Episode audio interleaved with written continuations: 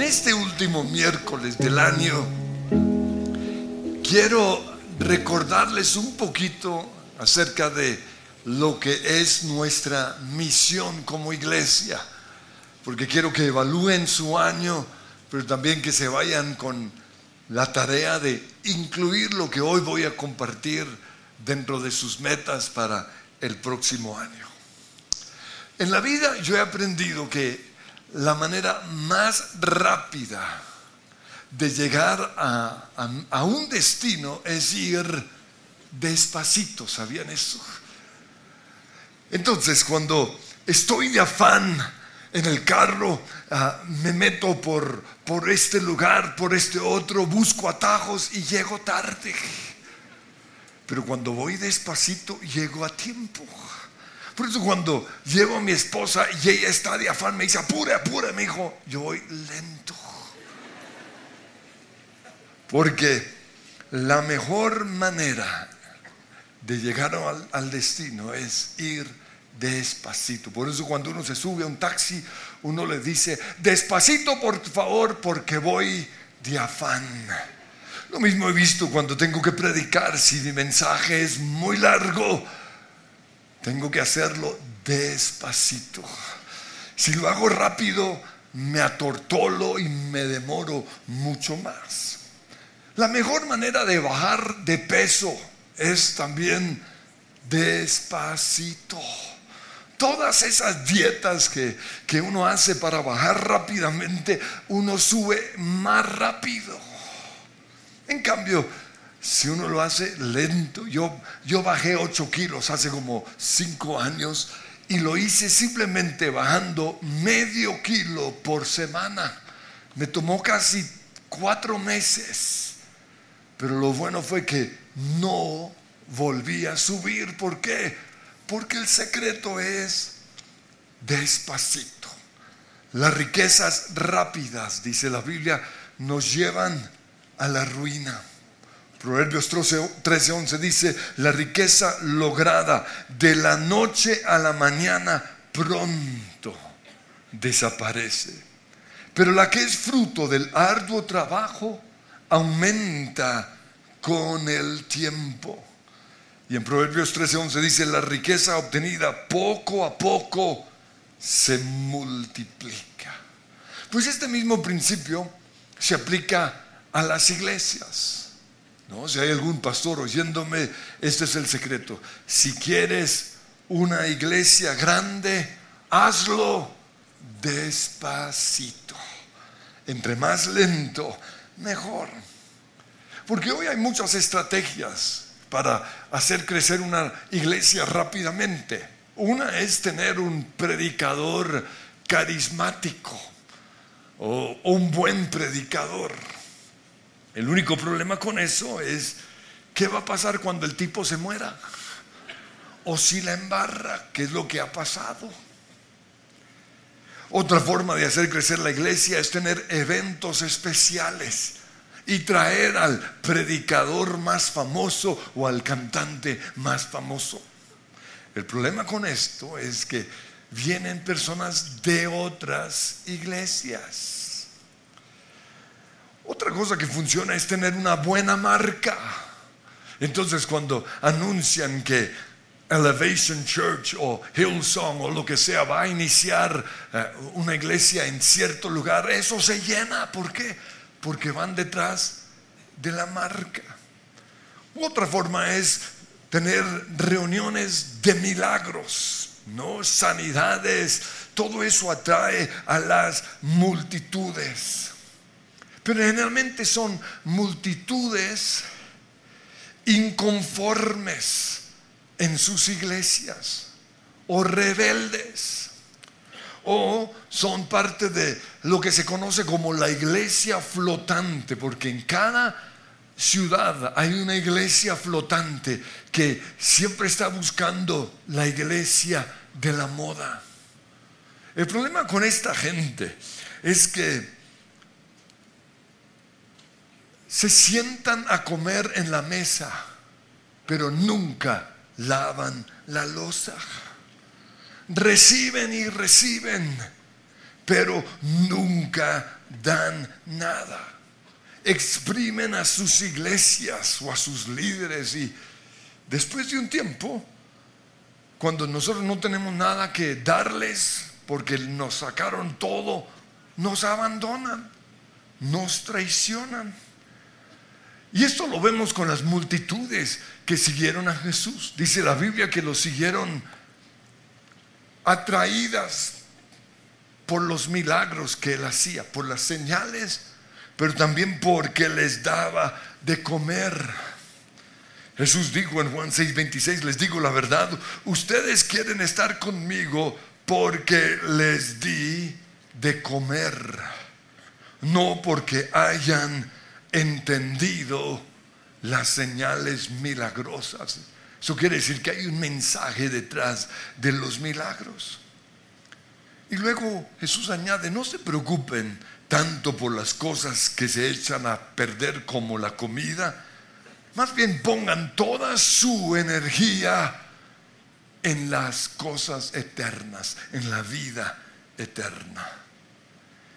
Y unos versículos después, Juan 6:66 dice que a partir de ese momento muchos de sus discípulos se apartaron de él y lo abandonaron.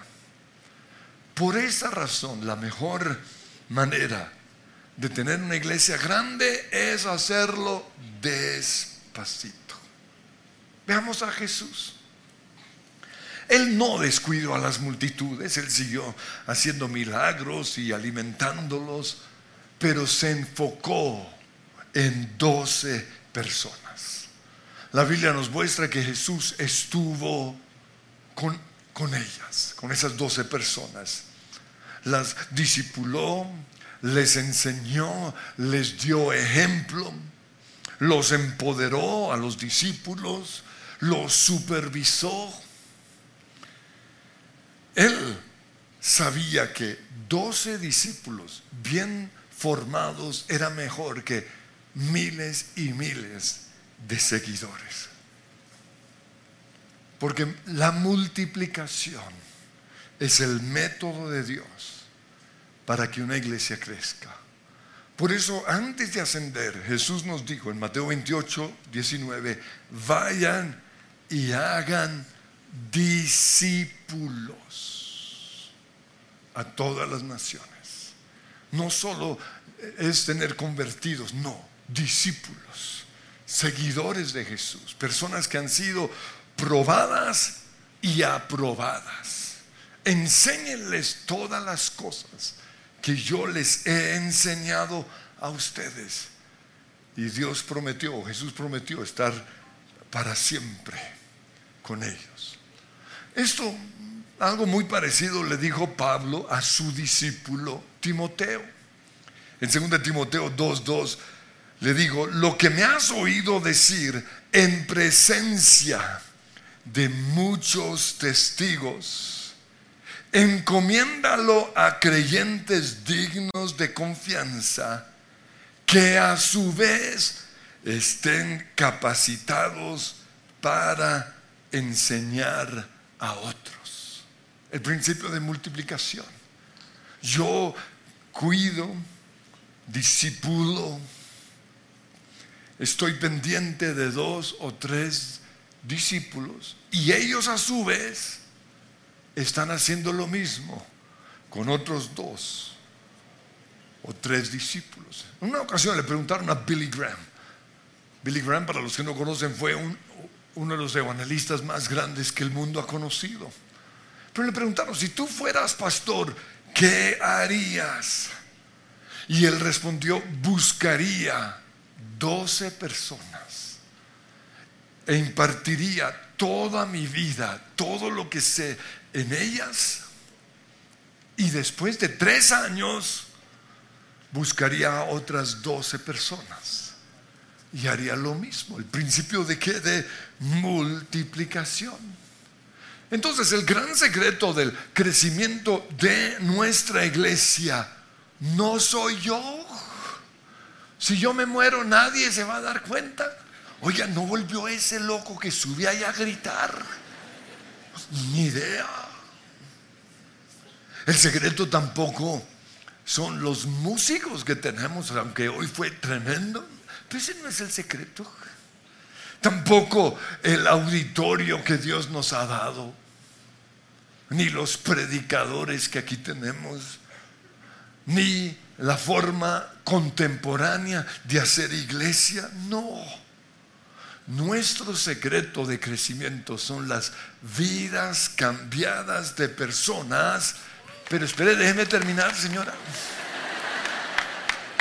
Que se están multiplicando en otras. Ahora sí, dense ese aplauso.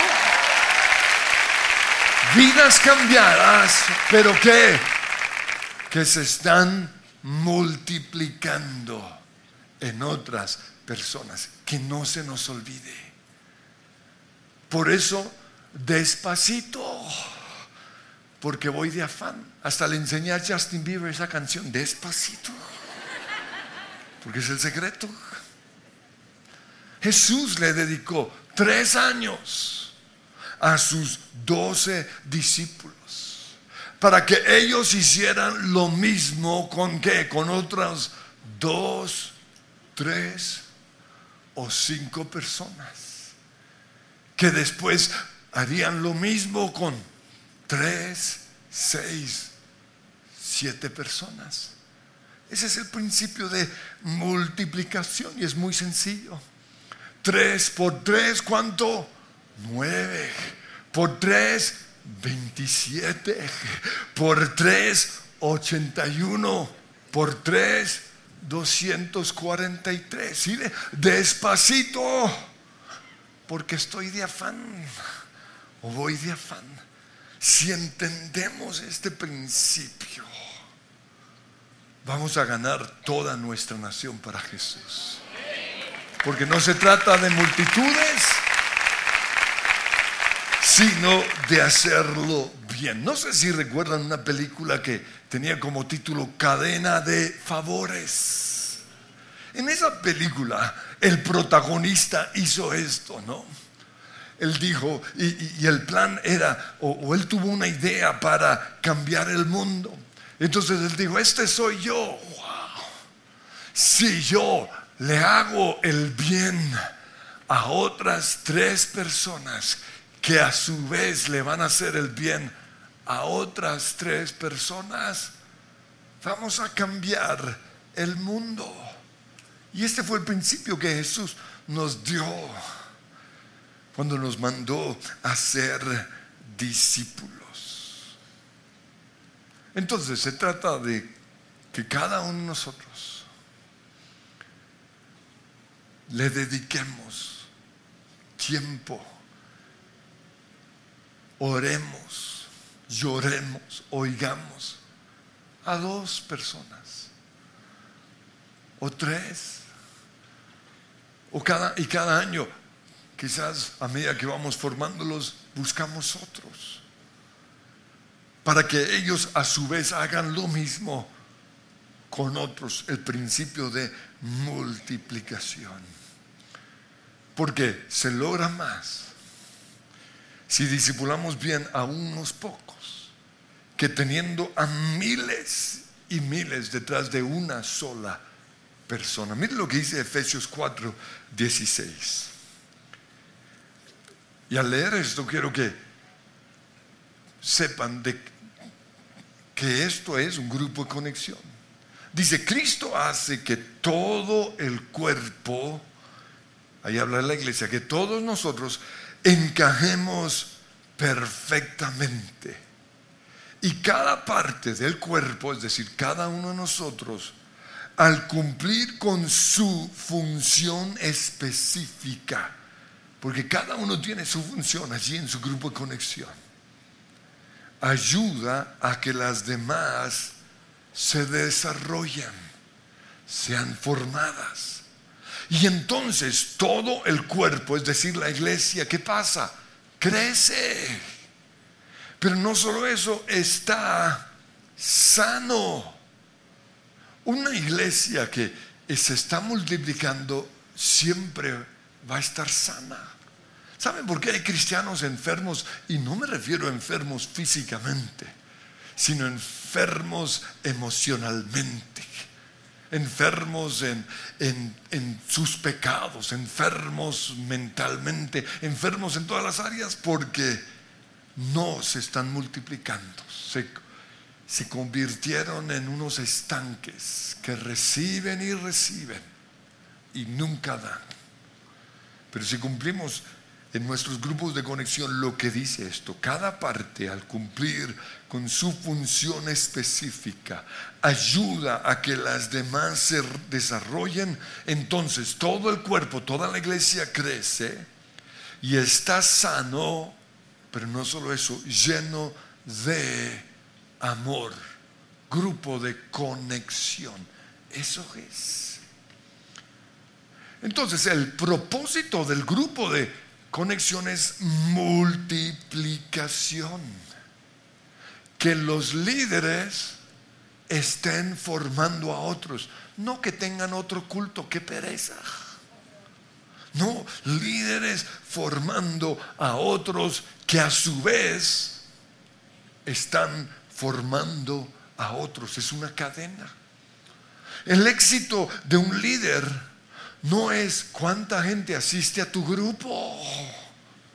Porque muchos mi grupo tiene 60 y ese no es éxito. El éxito es cuántas veces te has multiplicado. Porque hay grupos muy grandes, pero no se han multiplicado. ¿Cuántos líderes has formado? No ¿Cuántos seguidores tienes? ¿Cuántos líderes? Y tenemos toda la vida. Y no tienen que ser miles, ¿no? Si formamos bien en toda nuestra vida 10 personas o 15 o 20, que a su vez están formando a otras. Si hacemos la matemática llegamos a, a miles y miles. El éxito de un líder no es cuántos líderes están debajo de ti, sino cuántos líderes están al lado tuyo. ¿Por qué? Porque el comienzo somos los padres espirituales de esas ovejas. Pero después de tres años, de dos o tres años, ya deben ser iguales a nosotros. Eso es multiplicación. Mientras están debajo de nosotros, no hay multiplicación. Seguimos simplemente sumando. Tenemos 50 seguidores que se van a convertir en 40, que se van a convertir en 30. Entonces, hazlo despacio, pero también hazlo bien. Y hacerlo bien es asegurarnos que los primeros discípulos en esta cadena que, que, estamos iniciando con nosotros mismos sean bien discipulados. El punto de la partida de la cadena es supremamente importante. Por eso el pastor es tan importante. La unción de multiplicación no sirve si el pastor no la entiende o no le importa o no ha entendido el principio de multiplicación. Porque miren, si el pastor es mediocre, la iglesia va a ser mediocre.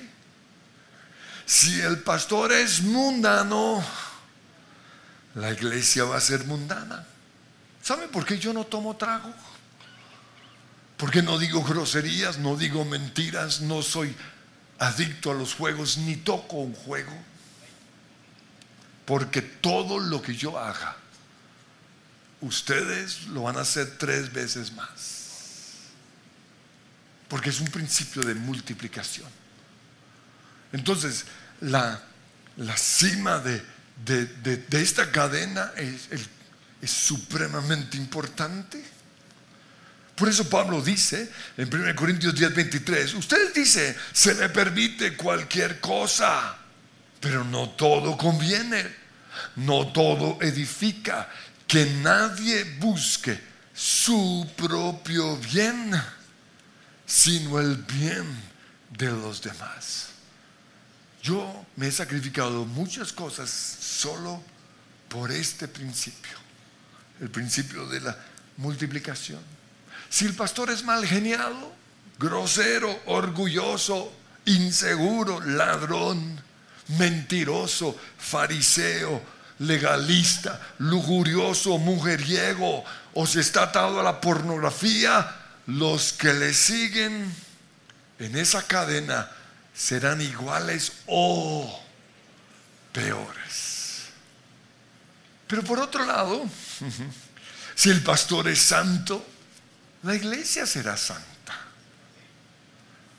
Si el pastor es un adorador, la iglesia va a ser adoradora. Si el pastor es un hombre de oración, la iglesia va a ser una iglesia de oración. La semana pasada Andrés Picker dijo, a, propósito, ¿dónde estuvieron la semana pasada? Faltaron muchos. En todo caso, les recuerdo lo que él dijo. Él me honró diciendo, aprendí a orar de su pastor. Por eso, dijo, salgo todas las mañanas a caminar y a orar. Cuando él dijo eso, pensé, por fin, un pastor ha entendido. Porque todos los que vienen quieren copiar nuestra oración martes y jueves. Pero eso es simplemente la cima, el pico de qué? De lo que yo hago todos los días. Ese es el principio de multiplicación. No es lo que hacemos cuando todo el mundo nos ve, no. Es lo que hacemos cuando nadie nos ve. Si el pastor es un hombre de fe, un hombre alegre, libre, próspero, humilde, seguro, todos los que siguen en la cadena serán iguales. Eso significa que el tope de una iglesia es el pastor. Por eso, lo que Dios va a hacer en tu iglesia, y aquí le hablo a los pastores, lo tiene que hacer primero contigo. Si no te gusta la iglesia que ves, el problema no es tu iglesia, el problema eres tú o soy yo. O sea, yo me di cuenta de eso cuando venía y le daba palo a la iglesia. El Señor me dijo, mm, mm, mm, te estás equivocando. Y me enseñó esa canción que le enseñé a Michael Jackson que dice, I'm starting with the man in the mirror. Estoy empezando con el hombre que veo en el espejo. Ahí es donde tenemos que empezar. ¿Por qué? Porque la iglesia es simplemente el reflejo del pastor. Dice eh, Mateo 12:33, a un árbol se le identifica por su fruto.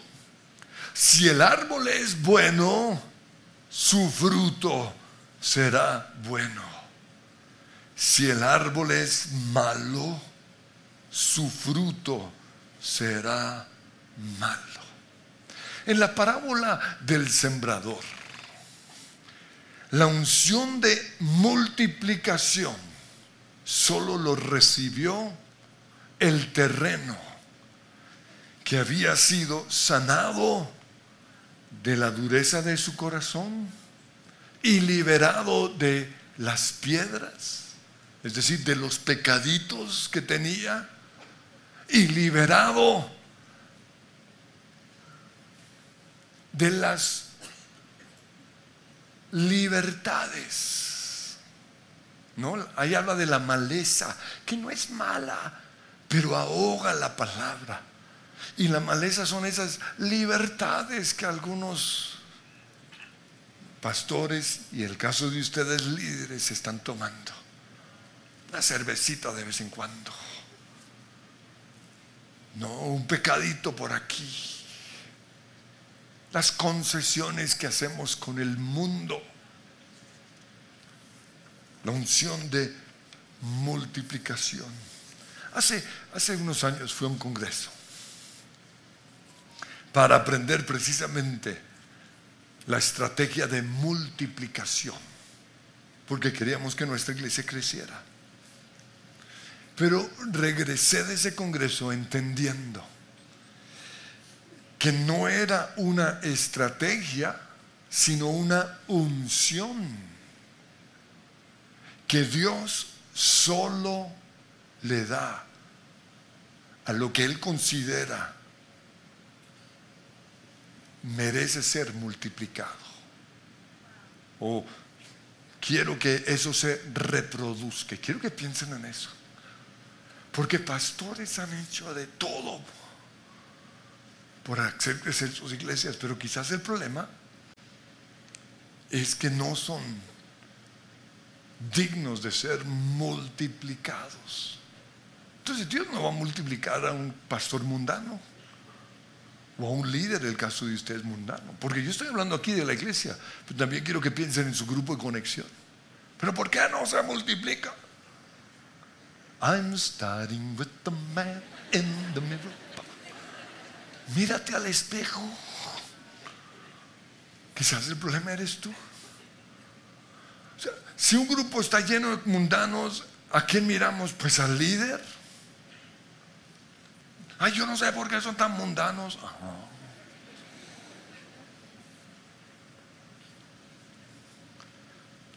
Y si Dios no deja que se multiplique, es porque Él no quiere que se multiplique. Entonces, antes de recibir esa unción de multiplicación, Dios va a trabajar en nuestro carácter. Y eso quiere decir que nos va a llevar al lugar de la confrontación. En Mateo capítulo 4, versículo 1 dice que el Espíritu Santo llevó a Jesús al desierto para que el diablo lo sometiera a la tentación.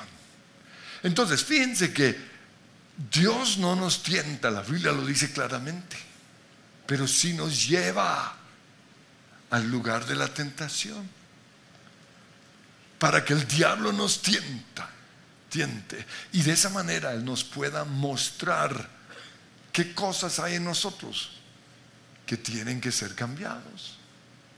Dios no nos tienta, pero sí permite situaciones en nuestra vida para que salga lo peor que hay en nosotros. Y siempre que predico esto en otros lugares me cambian la frase, no la entienden. Porque para muchos no tiene sentido. No, ¿cómo así que lo peor? Sí. Dios va a sacar, permitir situaciones para que salga la bestia, el, el viejo hombre, la rabia, todo eso. Pero para que trabajemos con esas debilidades, con esos pecados. Dios no nos tienta pero sí nos pone a prueba. Así como se pone a prueba un puente para ver cuánto aguanta. Porque si nos va a dar mucha responsabilidad, tenemos que ser gente de aguante. Y algunos los ha probado. Y él dijo, no, este no pasó la prueba. No fue aprobado, sino descalificado. Nos pone a prueba para ver cuánto vamos o cuánto podemos aguantar. Jesús lo hizo con los discípulos. Y de las primeras pruebas o confrontaciones que vamos todos a tener tienen que ver con las ataduras sexuales.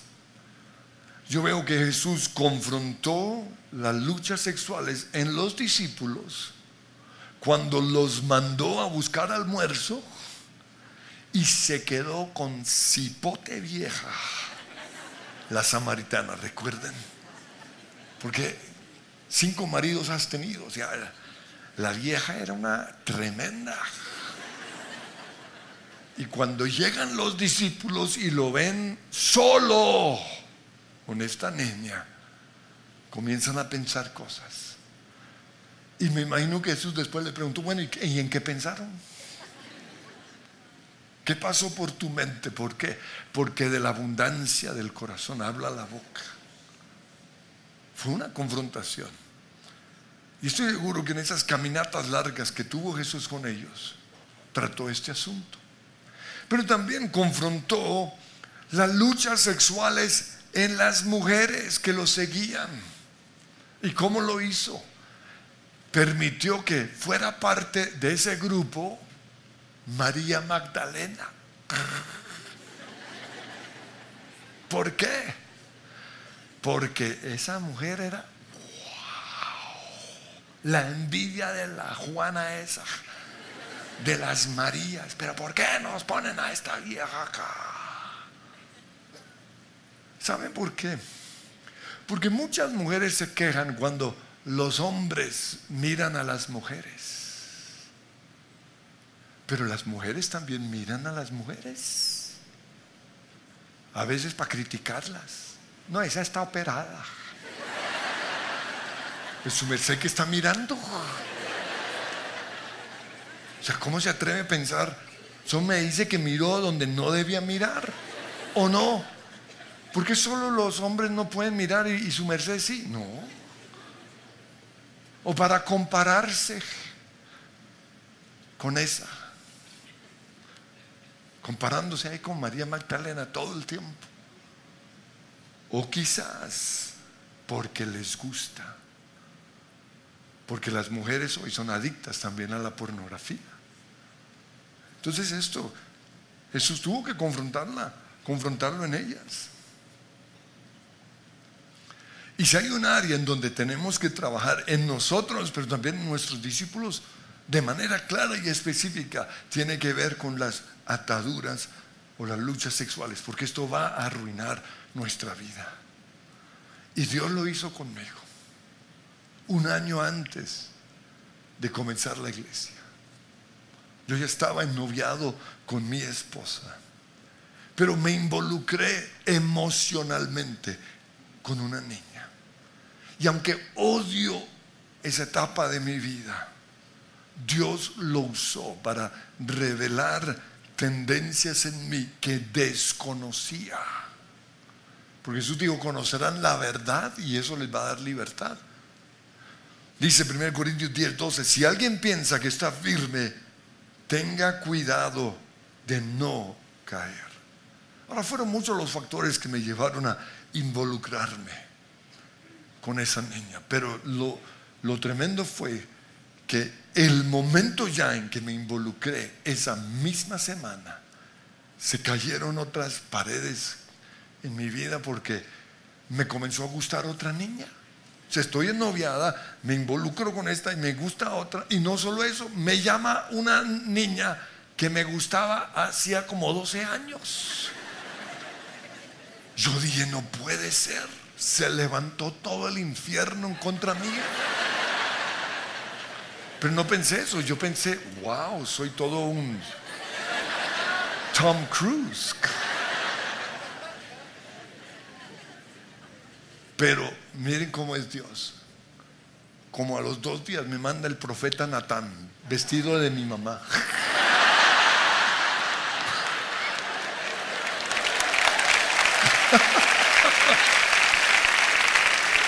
Y me agarró en esa oficina, todavía recuerdo. Pero fue de lo mejor que me pasó.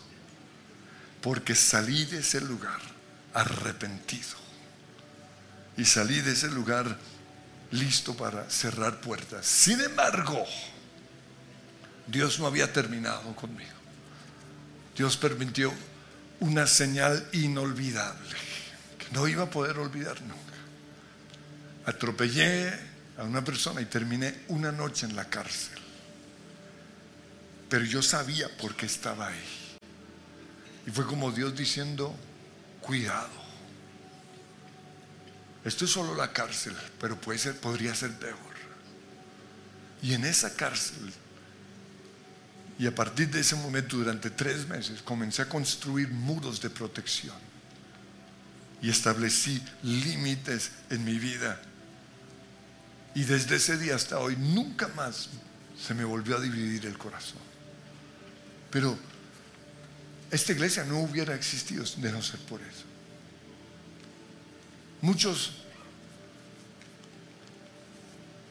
tienen ataduras sexuales porque sus pastores y sus líderes están dejando ese manto, aunque no lo sepan, pero se llama la unción de multiplicación. Y Dios no va a dejar que ninguna iglesia crezca mientras haya ataduras sexuales. Pero lo otro, amor por el dinero. Y esa fue la debilidad de Judas. Porque muchos dicen que su debilidad fue la traición. No, su debilidad fue más sencilla. Fue como la, que tienen muchos cristianos que aman o amamos el dinero. El dinero es un ídolo. Y mire cómo lo confronta Jesús. Lo asigna tesorero de los diezmos de la iglesia. Imagínense eso. Wow, a un ladrón. ¿Y por qué lo hace?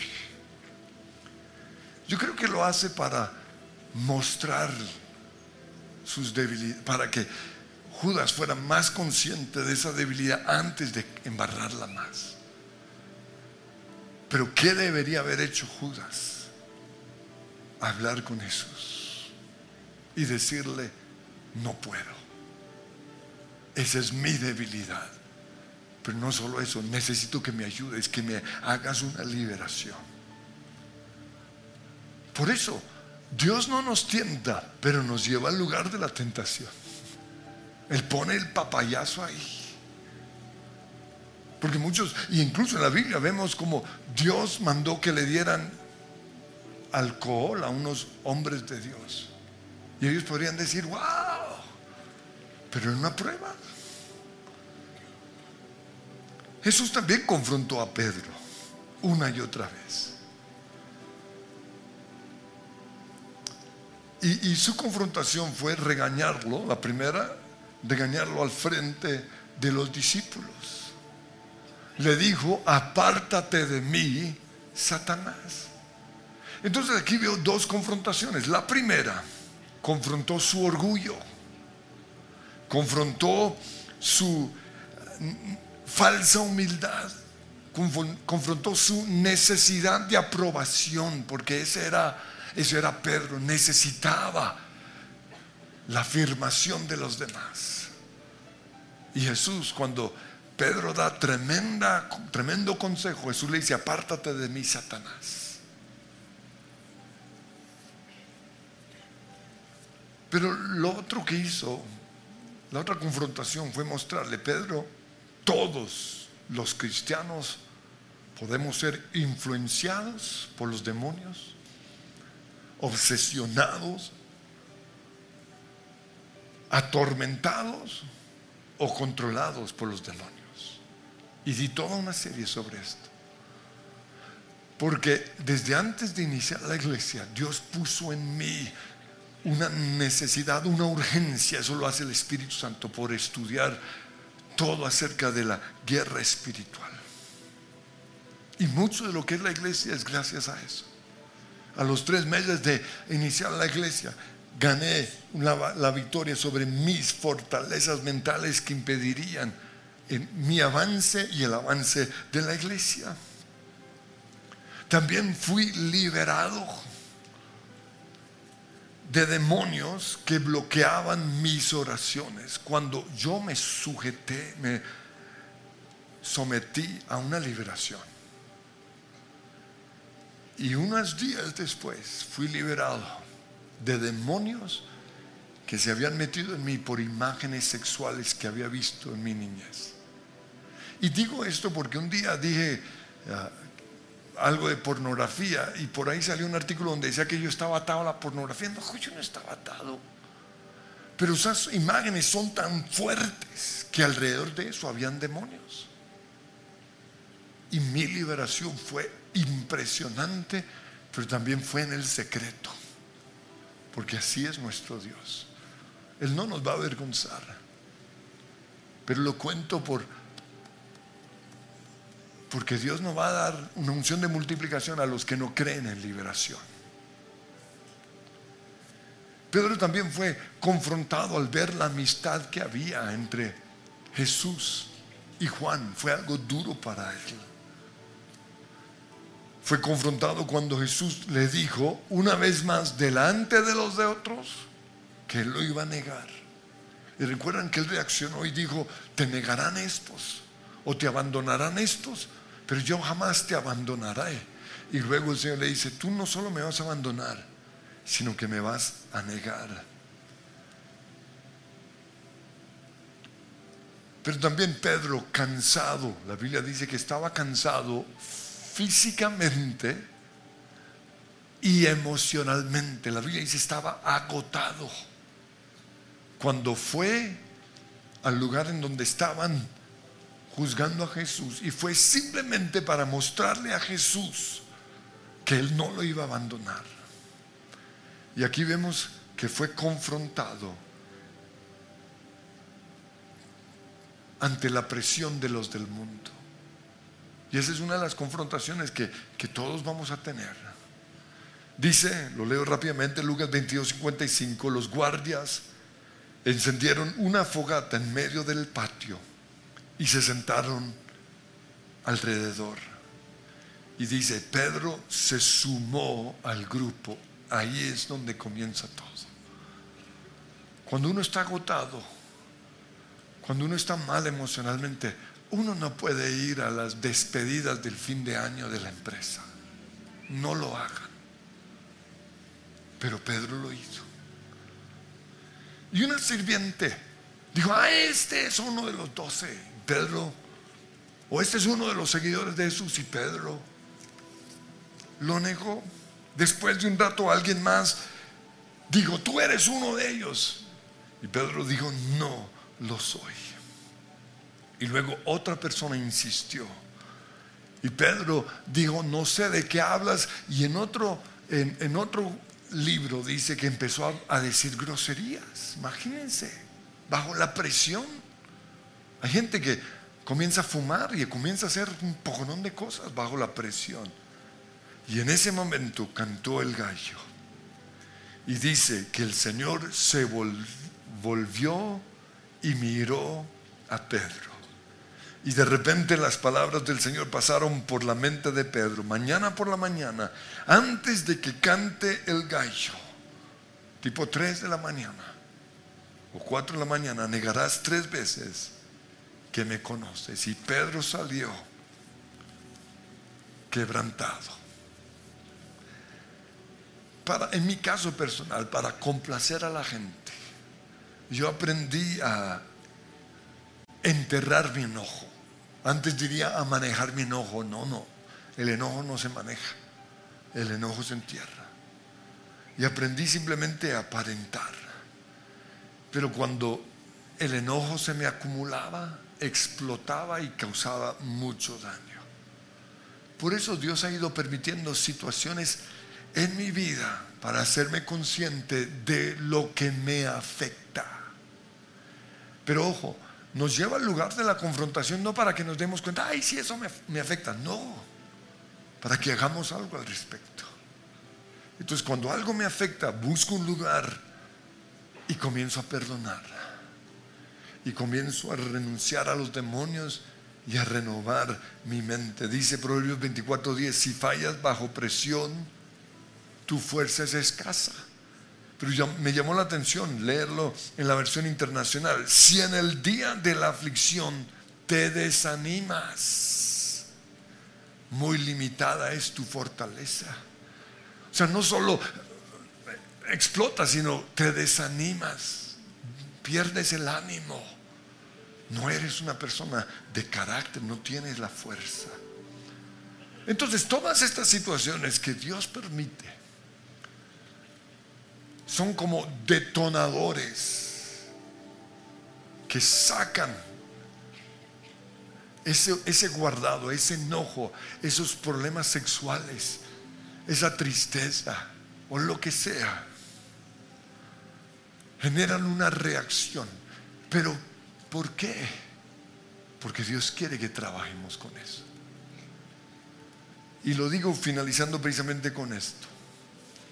Porque así como Pedro negó a Jesús alrededor de una hoguera. Unos días después, algo pasó en, alrededor de una hoguera y es lo que yo llamo la hoguera de los asuntos no resueltos. Juan 21. Estaba Juan, estaba Pedro con otros discípulos pescando y pescaron toda la noche o estuvieron en el mar toda la noche y no pescaron nada. Pero la mañana Jesús apareció y les dijo que echaran la red al otro lado. Y la pesca fue tan numerosa que ellos dijeron, es Jesús. Y Pedro, emocionado, se bajó y corrió a donde estaba Jesús. Y cuando llegó, Jesús tenía una hoguera. Y, me encanta cómo la Biblia detalla todo esto, porque cuando Pedro ve la hoguera, se devuelve. Porque fue al frente de una hoguera donde negó a Jesús. Y la Biblia menciona que regresó ahí sí a ayudar a los otros discípulos a sacar todos los peces. Finalmente se sentaron a desayunar. Y después del desayuno, con la hoguera allí, y luego la mirada de Jesús. Recuerdan que cuando Pedro negó a Jesús, el Señor lo miró al frente de la hoguera y mirándolo a los ojos, viene la confrontación acerca de asuntos no resueltos en su vida. Y le dice, Pedro, ¿me amas más que estos? Y le hizo la pregunta tres veces. Eso es la confrontación a donde todos seremos llevados si queremos la unción de multiplicación. Por eso yo invito a que se pongan de pie. Y quiero que le pregunten o, que, que, le digan al Señor si realmente quieren esa unción. O si prefieren simplemente seguir ahí como van. Y Señor, yo te doy gracias porque el secreto de esta iglesia son las vidas cambiadas que se están multiplicando en otras. Pero yo te pido, Señor, que hoy seamos confrontados y que nos preguntemos si somos realmente personas dignas de ser multiplicadas o de ser reproducidas. Yo ato en este momento todo espíritu de culpabilidad todo ataque del enemigo lo, lo callo ahora mismo. Pero te pido, Señor, tu dulce presencia ahora mismo, hablándonos. Y quiero que ahí en el secreto le digan, Señor, yo quiero ser un instrumento de multiplicación. Yo quiero que a través de mí y a través de mis discípulos y a través de los discípulos de mis discípulos, yo pueda llegar al mundo, yo pueda conquistar miles y miles y miles. Y Señor, preparamos esta iglesia hoy para lo que viene el próximo año. Porque no queremos dejar que el ejército del enemigo siga ganando y siga conquistando. Por eso, Señor, haz tu obra en mí. Que brilla entre nosotros, Jesús, la luz que alumbra las naciones, Jesús, eres el sol de un nuevo amanecer. Ha venido tu luz la gloria de Dios ha nacido sobre mí. Soy vasija de barro y aunque estoy quebrado, tu luz brilla en mí. Mi alfarero, tú me hiciste churazo de tus manos. Mi alfarero, tú me hiciste sol de tus manos la luz